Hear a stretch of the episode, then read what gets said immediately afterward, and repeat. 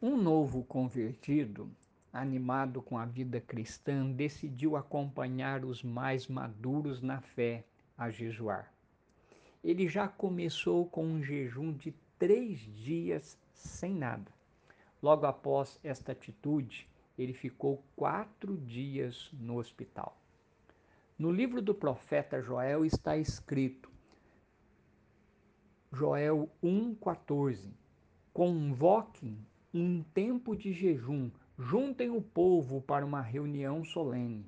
Tragam os líderes e todos que habitam na terra para o templo do Senhor, seu Deus, e ali clamem a Ele.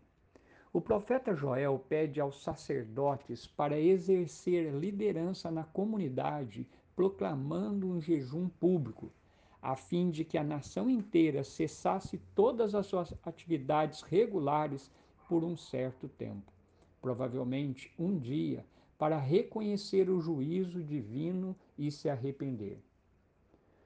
O jejum é um exercício espiritual de extrema importância em tempos de calamidade, mas apresenta alguns perigos que você deve estar atento.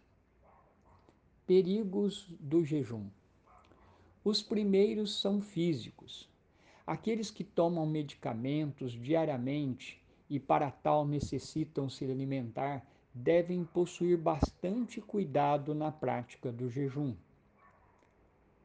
Os que não possuem costume de jejuar devem iniciar com períodos menores.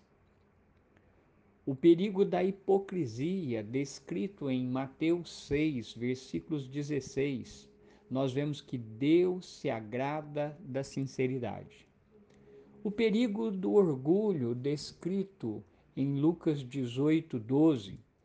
O jejum deve nos conduzir ao reconhecimento humilde de nossa dependência de Deus.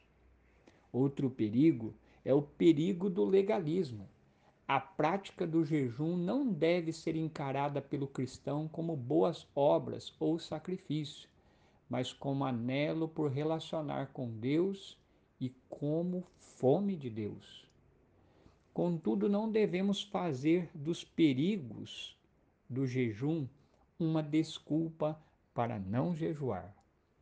Junte-se a nós em jejum e oração aos milhares de irmãos da IPI do Brasil e de outros ao redor do mundo na disciplina bíblica do jejum nas próximas duas semanas, de 12 a 18 de abril e 19 a 26 de abril. Estamos juntos e que Deus nos abençoe.